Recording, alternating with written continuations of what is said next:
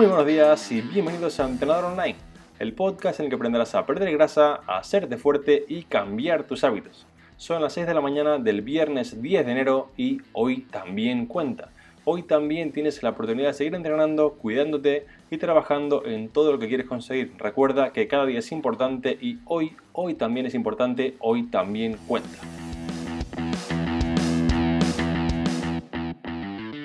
El capítulo de hoy y el de cada viernes lo dedicaré a responder vuestras preguntas. Recordad que podéis entrar en trainingarrondebol.com barra preguntas y hacer vuestra pregunta para que la responda aquí y así ayudaros un poquito más a poder mejorar y ser más fuertes, perder grasa y cambiar vuestros hábitos. Además recordar también que a partir del próximo día 15 de enero estarán disponibles las plazas otra vez en la Academia Training Around the World para poder, como digo, conseguir mejorar vuestro físico y hacerlo de una manera adecuada a través de un cambio de hábitos que os permita conseguir el cambio físico que queréis y poder mantenerlo para siempre. Recordad que soy muy cansino con estas cosas porque no quiero que estéis entrenando para nada, así que recordad, a partir del próximo día 15 habrá nuevas plazas disponibles.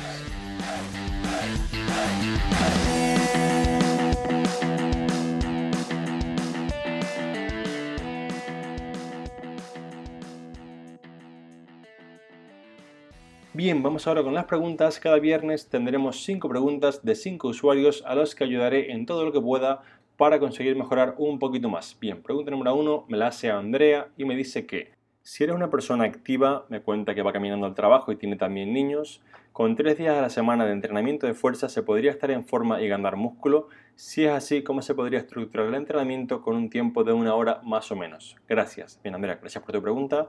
La principal premisa aquí es que tenemos que saber cómo de musculada quieres estar. Si tú, por ejemplo, tu objetivo es acabar compitiendo un día en bikini fitness o similar, ser una chica muy, muy musculada, es muy, muy complicado, casi que imposible, conseguirlo con solo 3 días a la semana, porque para ganar masa muscular nos hace falta lo que se llama un buen volumen de entrenamiento, que no es otra cosa que trabajar con bastantes series a la semana y la mejor opción para esto es hacerlo a través de 4 o 5 días de entrenamiento. Entonces, si el objetivo es estar muy musculada, la respuesta principal es no, no se puede o es muy complejo. Si por el contrario tu objetivo es estar en forma, estar fuerte y verte un poco musculada, verte un poco tonificada, que se dice un poco a nivel de calle, aunque alguno me dirá, Alberto, eso es incorrecto. Bueno, para que nos entendamos, ¿vale?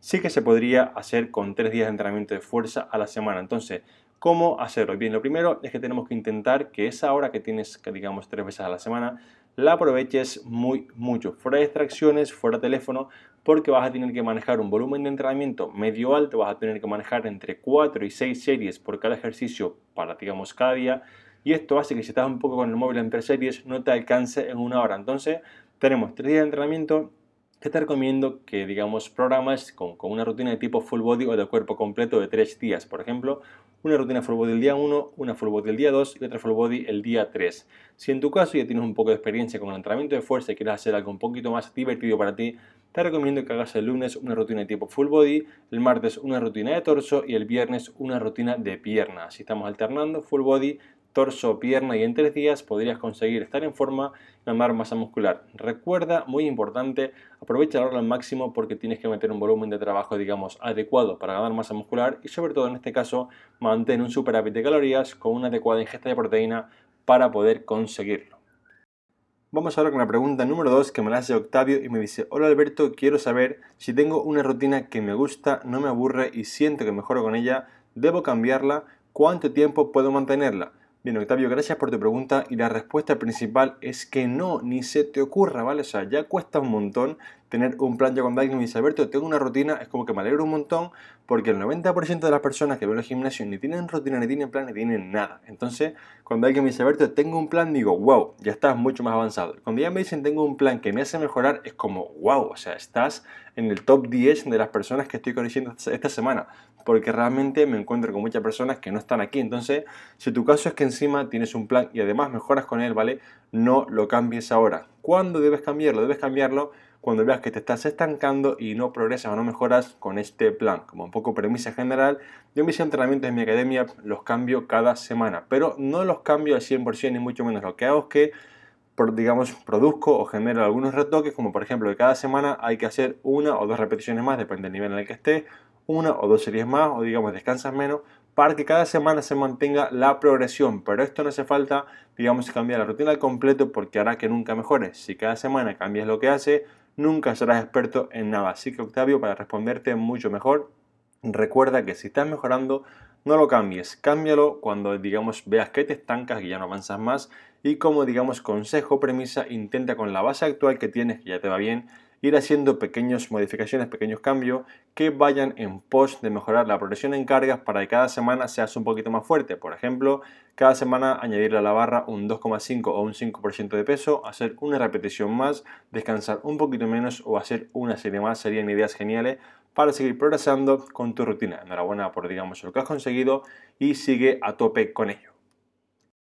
Vamos con la pregunta número 3, que son dos preguntas, me las hace Sandra, y estar atentas, chicas, que están escuchando esto, porque son preguntas que me hacen sobre todo bastantes mujeres y creo que os ayudará muy mucho. La primera me dice, Alberto, ¿es bueno que una mujer tome proteína si hace pesa y maneja un peso considerable para ser mujer? Y la respuesta es que no hay diferencia entre comer proteína, ya sea de pollo, de tofu, de aceitán de ternera o ingerir proteína en base a un batido de suero, ¿vale? Que es digamos el más común que se suele vender. Entonces, tienes que entender que la proteína no es mala y digamos que no es recomendable tomarla per se. Lo que tienes que saber es, para mi objetivo, sea que sea en tu caso, ¿vale? ¿Me hace falta tomar proteína, digamos, de manera externa o no? Si tú cumples con tu alimentación, con las proteínas que te hacen falta, no hace falta que tomes proteína, pero digamos extra, digamos un batido. Pero si no cumples con tus requisitos o requerimientos de proteína, sí que es importante y es muy importante que lo completes a base de un batido. Pero esto, digamos, no es ni bueno ni malo. Digamos que tenemos un poco una visión de que el suplemento es malo y siempre está el ejemplo de la persona que te dirá, bueno, pero es que tú estás así porque tomas suplementos. Bueno, pues mire usted, yo tomo proteína porque realmente pues quiero comer un poquito mejor eh, para llegar a mis requisitos y esto no pasa nada. Ni es químico, ni es malo, ¿vale? Como mucha gente os dirá, ni mucho menos. Y sí que es la premisa más importante en la que me encuentro que sobre todo en fase de pérdida de grasa muchas personas no cumplen. Si estás en una fase de pérdida de grasa y no ingieres la proteína que te hace falta, vas a perder músculo y esto no lo queremos. Así que Sandra, pregunta número uno, como resumen, no es ni bueno ni malo, ¿vale? Si te hacen falta, tómalas porque realmente te van a ayudar un montón. La siguiente pregunta me dice, cada, digamos, cuánto tiempo o cada cuánto tiempo hay que alternar la fase de volumen y definición o la fase de perder grasa y ganar músculo, ¿vale? Si me dice, por ejemplo, tres meses en una fase, tres en la otra, ¿cómo hacerlo, ¿vale? Aquí la respuesta principal es que depende mucho de la persona y de lo que quieras conseguir. Por ejemplo, en un caso muy común en una mujer o en un caso, incluso por ejemplo en un hombre, sería empezar, si digamos estás en una fase en la que no estás muy en forma con un porcentaje de grasa muy bajito, empezar haciendo una fase de definición de por, lo menos 2-3 meses, digamos que ahí podrías quitarte bastante grasa, y luego hacer una fase de volumen un poco más larga, 4 o 5 meses. ¿Por qué? Porque es mucho más complicado, cuesta mucho más esfuerzo y tiempo ganar músculo que perder grasa. Entonces, si queremos hacer lo mismo en 3 y 3 meses, nos encontraremos que nunca vamos a ganar mucho músculo. Entonces, como consejo general, no mires tanto 3 meses y 3 meses, sino piensa a qué porcentaje de graso quiero llegar, ¿vale? Pues suponte a un 15%. ¿En cuál estoy ahora? Un 25%. Bueno, pues tengo que ir perdiendo, digamos, 2-3 eh, puntos por mes, pues me llevaría 3 meses y pico conseguirlo. Luego, ¿cuánto glúteo quiero conseguir? ¿Cuánto de, digamos, musculada quiero estar? Pues quiero subir 3 kilos de músculo. Pues me harán falta por lo menos 6, 7, 8 meses haciendo las cosas bastante bien para poder lograrlo. Entonces, es importante que no miremos como meses sí, meses no, sino qué queremos conseguir y qué nos hace falta para lograrlo. Vamos ahora con la quinta y última pregunta que me la hace Priscila y me dice Alberto, al estar en déficit calórico para poder perder grasa, aunque realice entrenamiento de fuerza, no corro el riesgo de quedar digamos un poco flácida al ser difícil la fase de ganancia muscular.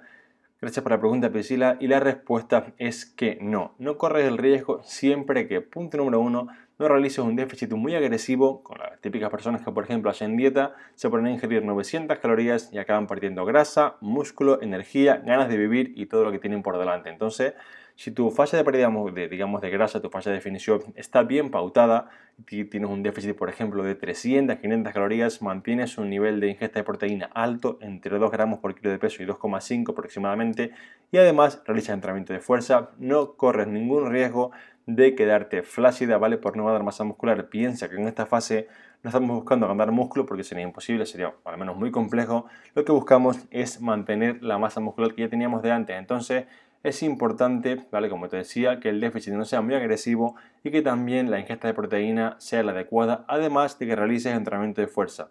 Lo que pasa muchas veces, y esto lo veo mucho tanto en hombres como en mujeres, es que digamos que imaginamos o pensamos que tenemos más músculo del que realmente tenemos. Entonces, cuando hacemos la fase de definición, nos encontramos que estamos muy delgados y decimos, jope, he perdido músculo. Y no, si lo has hecho bien, no.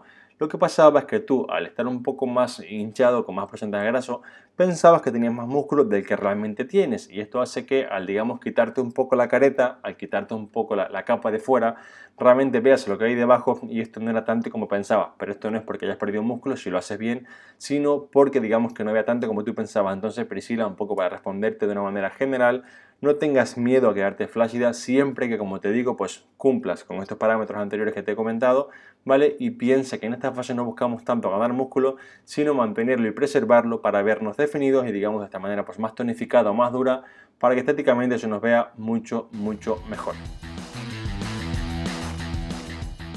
Como resumen general del episodio podemos ver que sí que se puede estar en forma y ganar masa muscular con 3 días a la semana. De hecho, muchos de mis clientes así lo hacen, solamente entrenan 3 días porque yo soy muy partidario de ser lo más eficiente posible y no entrenar 6 cuando puedes mejorar igual en 3. Pero sí que no se puede ser culturista o conseguir tener mucho, mucho músculo. Vimos también que si tu rutina ya funciona, si tienes un plan que te hace mejorar, no hay que cambiarlo, pero sí que es interesante añadir parámetros de mejora que digamos que apliquen sobrecarga progresiva para que tu entrenamiento siga funcionando. También vimos que no es ni bueno ni malo ni que una mujer ni que un hombre tomen proteína, simplemente hay que ver si nos hace falta, si es necesario y digamos cuánto hace falta para poder conseguir el objetivo que queremos. También vimos que no hay un tiempo exacto para hacer volumen de definición, sino que lo ideal es ver qué queremos conseguir, cuál es digamos nuestro objetivo final y desde el punto en el que estamos trazar un plan para poder lograrlo. Por último, vimos también con Priscila que no hay que temer a la parte de quedarse un poco flácido al hacer la definición,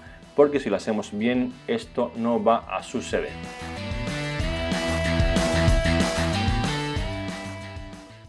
Y hasta aquí este capítulo en el que espero haberos ayudado. Yo me despido hasta el próximo lunes a las 6 en punto. Como siempre, muchas gracias por escucharme, por vuestros comentarios y valoraciones de 5 estrellas en iTunes para apuntaros al Pairing Around the y por estar al otro lado. Ya sabéis que sin vosotros yo no estaría aquí. Un fuerte abrazo, recordad que hoy también cuenta y hasta el lunes.